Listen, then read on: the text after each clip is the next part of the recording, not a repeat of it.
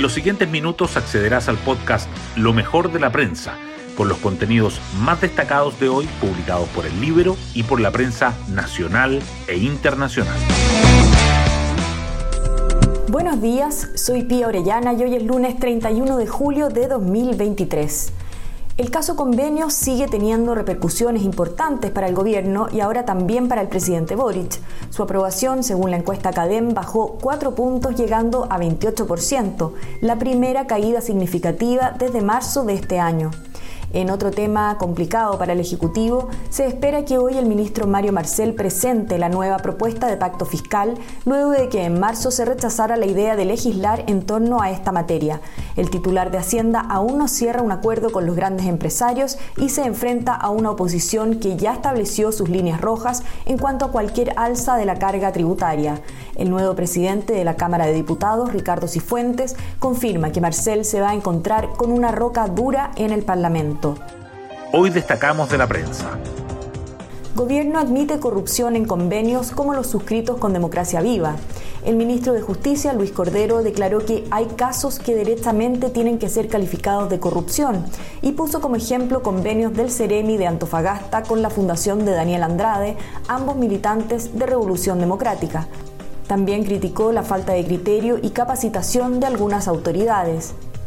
Por su parte, Renovación Nacional pide a la Contraloría pronunciarse sobre boletas de garantía y evalúan una acusación contra el ministro Montes.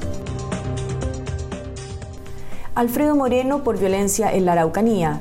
Experiencias de otros países demuestran que es un proceso largo y difícil, pero que se puede. El exministro lidera junto al senador Francisco Huenchumilla la Comisión Presidencial para la Paz y el Entendimiento, que abordará el conflicto en la macrozona sur y la situación de los pueblos indígenas. Hay aspiraciones que son legítimas, pero la violencia no se justifica por ninguna causa, dice Moreno. El problema se ha ido expandiendo territorialmente y se han puesto más violentos los eventos. Necesitamos soluciones de fondos, añadió. Solo dos de los 12 indultados del estallido social se han acogido a planes de reinserción laboral.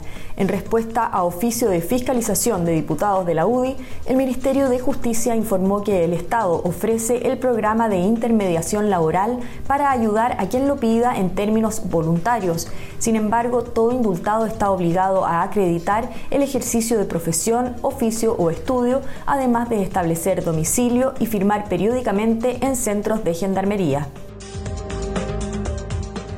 En el Libero, la cercana amiga de Jackson que toma posición de poder en la Subdere. Martina Valenzuela Levy asumirá la jefatura de la División de Desarrollo Regional, uno de los cargos clave de la poderosa subsecretaría, pues apoya financiera y técnicamente a los gobiernos regionales. Martina Valenzuela conoce a Jackson desde la universidad, es hermana del director de Metro y sobrina del ministro de Agricultura diputados votarán proyecto de usurpación hasta total despacho pese a opinión crítica del gobierno. La Comisión de Seguridad de la Cámara está convocada hoy para votar la iniciativa que busca sancionar con cárcel la usurpación de inmuebles y la toma de terrenos. Aspectos como la flagrancia permanente y la legítima defensa privilegiada han tensionado el debate.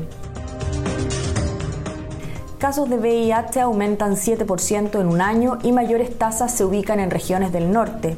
De acuerdo con los datos del Instituto de Salud Pública, en 2022 se confirmaron 5.401 contagios, siendo Arica y Parinacota, Tarapacá y Antofagasta las regiones con tasas más altas. Desde el MinSal aseguran que las cifras van en concordancia con el aumento de testeos y ayer se presentó A la Cima, el himno oficial de los Juegos Panamericanos Santiago 2023. La canción que acompaña al evento eh, deportivo es interpretada por Ana Tijoux y Movimiento Original, dos de los principales artistas urbanos del país, y ha sido producida por DJ Bitman.